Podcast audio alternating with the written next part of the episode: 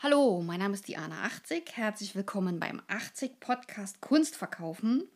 Ich wende mich heute dem Thema zu von meinem Ratgeber und zwar Tutorials.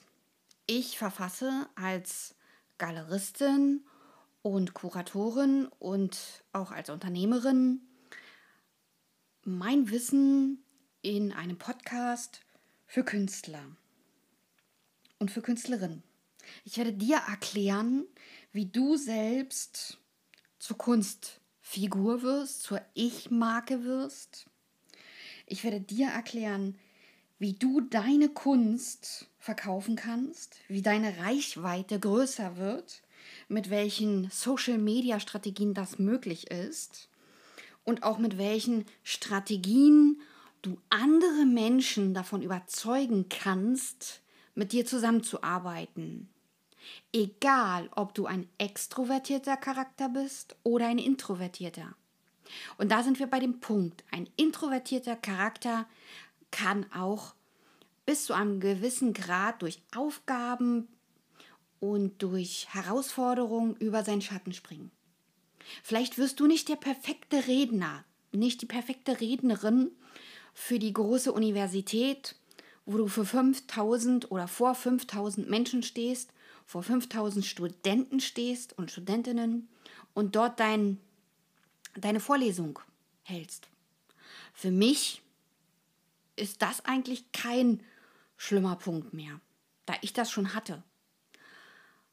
Ich habe selber als Dozentin schon gearbeitet und weiß aus eigener Erfahrung, dass man erst mit 20 Leuten einen Vortrag hält. Vielleicht, wenn man sich das bei 20 noch nicht zutraut, probiert man es vor drei. Dann geht man auf 10, dann versucht man die 20 und natürlich versucht man auch die 150 und natürlich auch die 1000 Marke zu sprengen und natürlich auch die 5000. Wenn du einen Vortrag erhalten kannst über deine Kunst, über deine Ideen, über dein Konzept und dein Purpose, wie du es gefunden hast, und das vor 5000 Menschen referieren kannst, wärst du dann nicht glücklich, wenn du von deiner Kunst erzählen kannst, von deiner Technik und vor allen Dingen von deinem Innenleben, wie du zur Kunst gekommen bist? Das ist interessant und das will ich in meinem Tutorial und in meinem Ratgeber hervorstellen oder auch herausarbeiten. Vielleicht kannst du selber ein Netzwerk aufbauen, digital und analog selbstverständlich, oder du nützt einfach mein Netzwerk.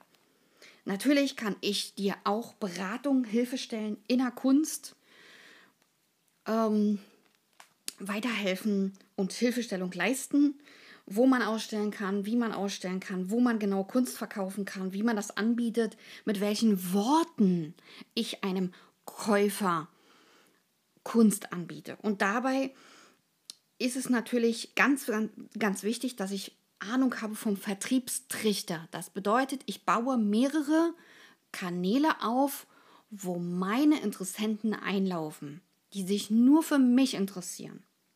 Wie man das macht, lernst du auch bei mir in meinem Ratgeber und Tutorial. Dafür musst du natürlich meinen Kanal oder meinen Podcast abonnieren. Das wäre natürlich vorteilhaft dafür. Also klicke auf Abonnieren, wenn dir meine Ideen gefallen und meine Konzepte gefallen. Wie man von seiner Kunst leben kann, ist das zentrale Thema auch meines Podcastes, weil mir Künstler am Herzen liegen. Warum? Ich habe 1990 gegründet in den Niederlanden. Das heißt, ich habe ein Unternehmen gegründet, eine Kunstgalerie. Und da ist mir ein junger Maler begegnet, der nichts hatte, aber wirklich, wirklich außergewöhnlich begabt war, Anton von der Amoste. Ein Niederländer, der sogar in Deutschland studiert hat, auf derselben Universität, auf der Universität der Künste hier in Berlin. Und der war richtig und ist richtig gut. Und seine Kunst erreicht auch Menschen, seine Inhalte seiner Kunst erreichen Menschen, egal ob es informelle Kunstwerke sind oder ob es figurative Kunstwerke sind. Und der Typ von Mensch hat eine Persönlichkeit, die offen ist, die begeisterungsfähig ist. Und da war mir klar, oh je, der ist so arm, der kann sich nicht mal Farbe leisten, der kann sich nicht mal Material leisten, gar nichts eigentlich und ist so toll begabt, für den muss er was tun. Und ich bin auch anderen Künstlern begegnet. Und irgendwann hatte ich dann ein, ein Vorkommnis, dass ich ein Bild verkauft habe an einen Sammler, übrigens ein Van der Amoste Bild. Und der Sammler wollte den Preis drücken. Und da habe ich gesagt, wissen Sie was?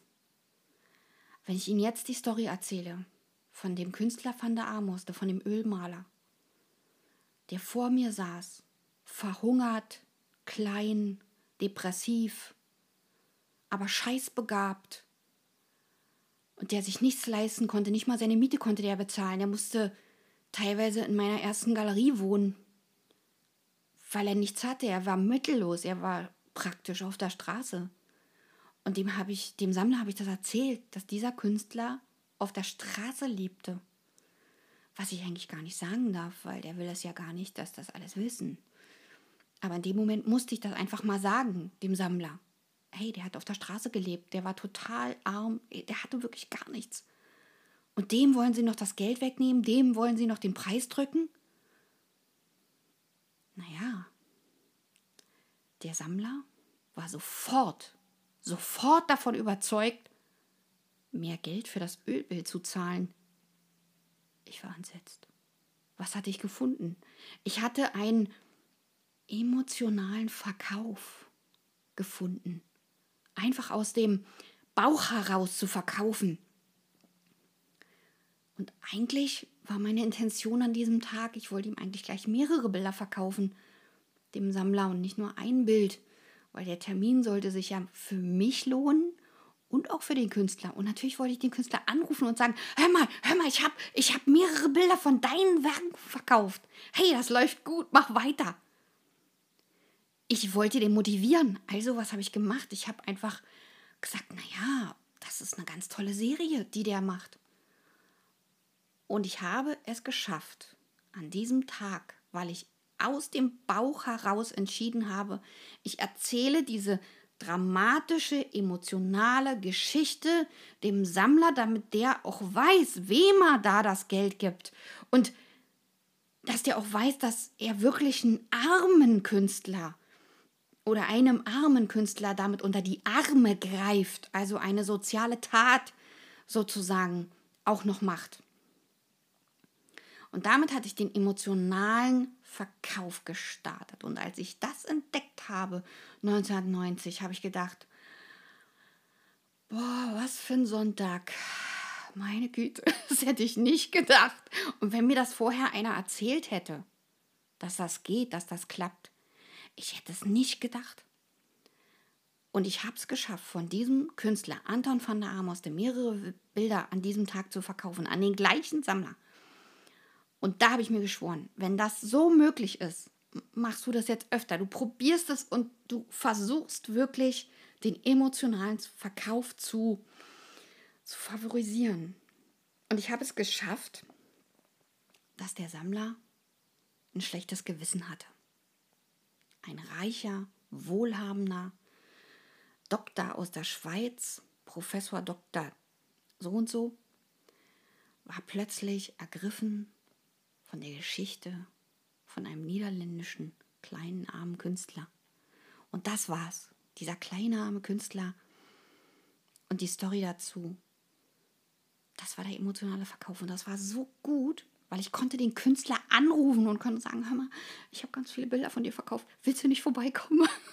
Los, lass uns das feiern. Lass uns zusammen Kaffee trinken. Lass uns zusammen reden.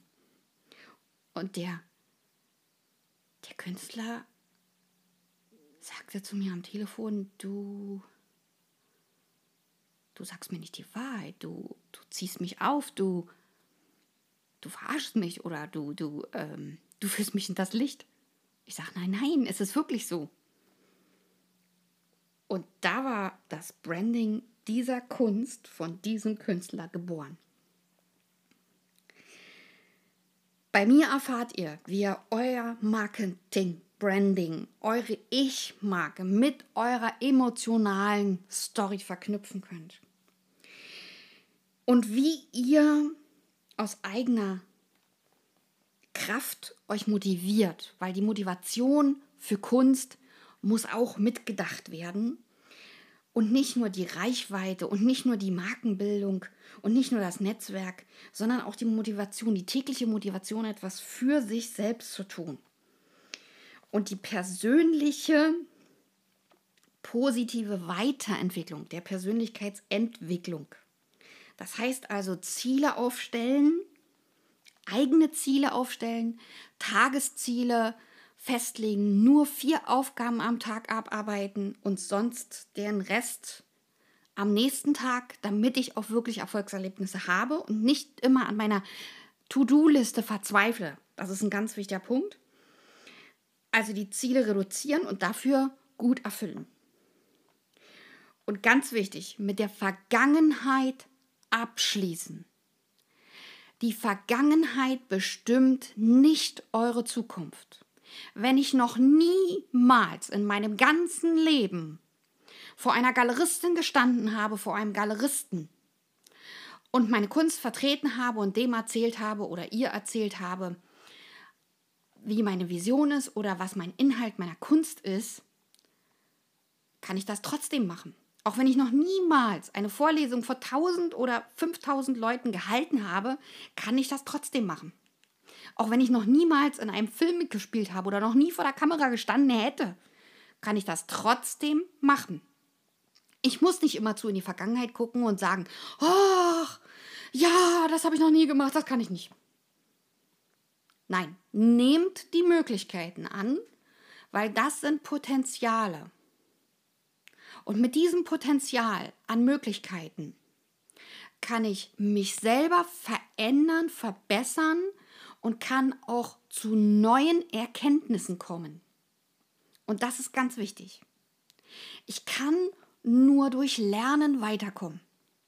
Es fällt keiner fertig aus dem Ei gepellt, von oben aus dem Himmel ins weiche Wattewölkchenbett und ist fertiger Designer, fertiger Maler, ohne Ausbildung, ohne Abschluss, ohne alles. Warum empfehle ich immer einen Akademieabschluss? Weil ich euch ärgern will, liebe Künstler, liebe Künstler und liebe Künstlerin? Nein! Weil man an solch einem Abschluss wächst. Man muss Aufgaben erledigen. Auch Dinge, die man noch nie getan hat. Und ich selber habe oftmals am Computer gesessen und habe gesagt, warum hat mein Professor mir das nicht beigebracht, wie ich Marketing machen muss für meine Kunst? Und da kam es hinten aus dem Off von meinem Vater, ja, das war nicht seine Aufgabe. Er musste nur eine Künstlerin aus dir machen. Das war's schon. Den Rest musst du selbst tun.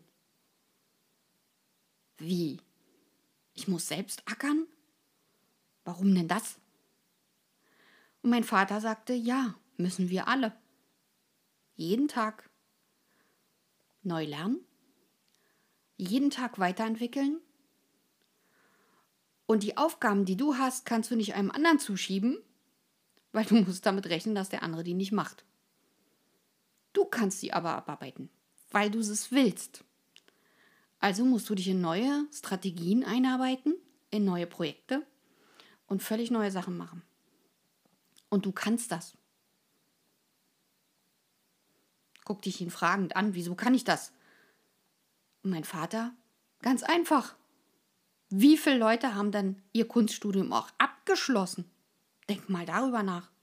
Nicht nur angefangen, sondern abgeschlossen den Abschluss gemacht und danach ab ins Berufsleben. Wie viele Leute haben denn das gemacht? Wie viele Leute haben vor ihrem Universitätsabschluss eine Firma gegründet, die es heute noch gibt? Die meisten sind Schulabbrecher, die eine Firma gegründet haben. Ich guckte meinen Vater völlig entsetzt an und sagte, was? Und ich musste mir so eine Mühe geben? Ja, mein Kind, ich wollte, dass aus dir was wird, sagte er lachend, drehte sich um und ging in den Garten. Was tat er da? Er baute an unserem Haus. Und irgendwann habe ich verstanden, dass dieses Pioniergeist-Gehabe oder andersrum gesagt, dass der Pioniergeist von Menschen, die etwas aufbauen, dass das in ihnen drinne steckt. und dass das jeder hat. Aber wir brauchen diese Motivation oder auch den Wissensdurst oder auch den Biss, um es bis zum Ende durchzuhalten. Und mir war klar, als ich an der Universität der Künste hier in Berlin angenommen wurde, war mir klar, als ich hochguckte zu den Türen der Universität, als ich dort meine Mappe abgegeben habe. Und ich hatte das Schreiben in der Hand, dass ich angenommen war. Habe ich mich vor das Gebäude gestellt. Ich habe mein Schreiben in die Hand genommen, habe mir das Gebäude ganz genau von oben bis unten angesehen und habe mir geschworen, dass ich, so wahr ich dort stand, nicht nur die Aufnahmeprüfung machte, sondern auch den Abschluss. Und jetzt kommt der Hammer. mein eigener Professor bedrohte meinen Studienabschluss mit den Worten, was machst denn du eigentlich, wenn ich dir nicht deinen Abschluss gebe? Und da habe ich gelacht. Und er hat gesagt, warum lachst du mich aus? Ich sage, na ganz einfach. Mit meiner Mappe, mit meiner Ausbildung kann ich an jede Uni der Welt gehen und die werden mir den Abschluss mit Kusshand hinterherwerfen. Weil ich habe äh, Projekte in meiner Mappe, die kein anderer hat. Ich habe Bühne und Kostüm gemacht und habe mich dann noch um Malerei gekümmert. Und habe dann noch ein halbes Malereistudium gemacht oder fast ein ganzes. Sage ich, und das will jede Uni haben. Jede Uni trachtet danach, solch eine fleißige Studentin zu haben. Und sage ich, und die Professoren werden dann sagen, meine Studentin. Und mit diesem Satz, meine Studentin, habe ich ihn mit seinen eigenen Waffen geschlagen, weil er immer mit seinen Studentinnen und Studenten angegeben hat. Er war entwaffnet, fassungslos, guckte mich mit großen Kulleraugen an und überlegte, wie er mich wieder ärgern konnte. Aber ich habe was daraus gelernt. Schlagfertigkeit, Sicherheit. Und hätte ich nicht diese sechs Jahre durchgeackert, nonstop, und hätte nicht so viel Kraft und Energie und äh, wirklich Ausdauer in die Riemen gelegt, hätte ich dieses Studium niemals beendet. Aber ich bin mit diesem Papier vor diese Uni gegangen, vor dieses Uni-Gebäude in der, in, der, ähm, in der Straße in der Hardenbergstraße, habe mich da vorgestellt und habe mir geschworen, ich werde den Abschluss machen. Ich werde es abschließen.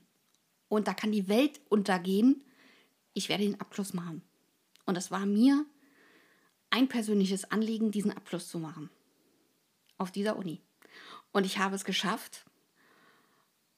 Und hinterher habe ich gesagt, oh, easy peasy. War easy peasy.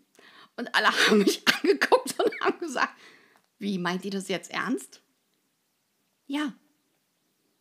Hinterher habe ich über diesen Berg von Arbeit gelacht und habe gesagt, ich kann jetzt feiern gehen, ich habe es geschafft.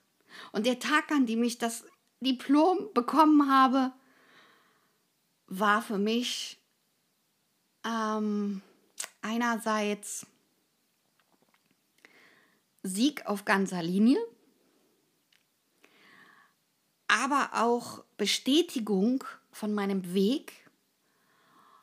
Und äh, diesen Siegesfeiergedanken oder diese Siegesfeierstimmung habe ich mitgenommen in all meine Projekte. Und für jedes Projekt, was ich äh, gewonnen habe oder wo ich einen Ausstellungsplatz bekommen habe oder wo ich auch ein Jobangebot habe oder bekommen habe, habe ich immer gefeiert und habe gesagt, okay, heute feierst du deinen Etappensieg und morgen klemmst du dich in die Arbeit. Und wenn jemand älter ist, dann kann er trotzdem noch auf einer Privatakademie studieren, auf einer Kunstakademie. Ich selber habe auch eine Kunstakademie, die 80 Kunstakademie Berlin. Und auch da biete ich ein Marketingstudium an, dass man Kunstmarketing auch studieren kann in zwei Jahren, da auch einen Abschluss machen kann sodass man eben nicht ohne Studium in der Kunst ist. Natürlich muss man auch als Künstlerin, als Künstler den Inhalt für die ganzen Marketingkonzepte liefern. Das ist allerdings Voraussetzung. Und ich kann nicht einfach nur ein Konzept zusammenschreiben, dann die Bilder präsentieren, die nicht mal in einer Serie sind. Da muss ich mir schon mehr Mühe geben. Aber wie gesagt, es ist machbar, es ist schaffbar, es ist verkaufbar. Und Anton von der Amoste ist zum Beispiel so ein Künstler, wo man sagen kann, der hatte es echt schwer, also wirklich schwer. Und er hat es bis zu diesem Punkt geschafft, dass auch sogar ein einziger Sammler fast 400 Werke oder mehr als 400 Werke bei einem einzigen Tag äh, wirklich auch äh, verkauft hat, wo dann ganze, wo ganze, also wo ganze Serien verkauft worden sind. Und das ist schon ziemlich geil. Also das ist schon richtig gut. Und da muss man auch sagen, das sind so Erfolge, wo man auch sieht, dass es funktioniert. Also mein Kunstmarketing ist anders als andere. Das kann ich schon mal gleich voranschieben. Und wenn jetzt jemand denkt, ach, ich kenne da jemanden aus der Werbung, ha, meine Lieben, der Kunstmarkt funktioniert ganz anders als die Werbebranche oder alle anderen Branchen. Das ist ja das Heikle am Kunstmarkt. Der funktioniert einfach ganz anders und die meisten kennen sich damit einfach nicht aus. Und somit scheitern Künstler und Künstlerinnen, bevor sie richtig loslegen. Und zwar genau an diesem Punkt, an diesem, wie verkaufe ich meine Kunst? Und genau an diesem Punkt, da hapert's und da schlingert's und da ist der große Bruch zu sehen, den man aber reparieren kann. Da kann man was tun. Da kann man aktiv werden und kann das verbessern. So viel dazu in meinem 80 Podcast Kunst verkaufen. Ich hoffe, ich konnte alle Einblicke gewähren, die in meinem Tutorial von Vorteil sind. Ich bedanke mich fürs Zuhören. Bitte abonniert meinen Kanal, wenn ihr all diese Fragen beantwortet haben wollt, oder schickt mir auch eine Mail. Und Abonnement bitte nicht leichtfertig, äh, einfach mache ich nächstes Mal, sondern immer Dinge gleich machen. Also bitte gleich meinen Kanal abonnieren oder meine Podcasts gleich abonnieren. Dann bitte auch Kommentare und bitte schreibt mir E-Mails. Und zwar Anregungen für Themen oder auch eure Fragen.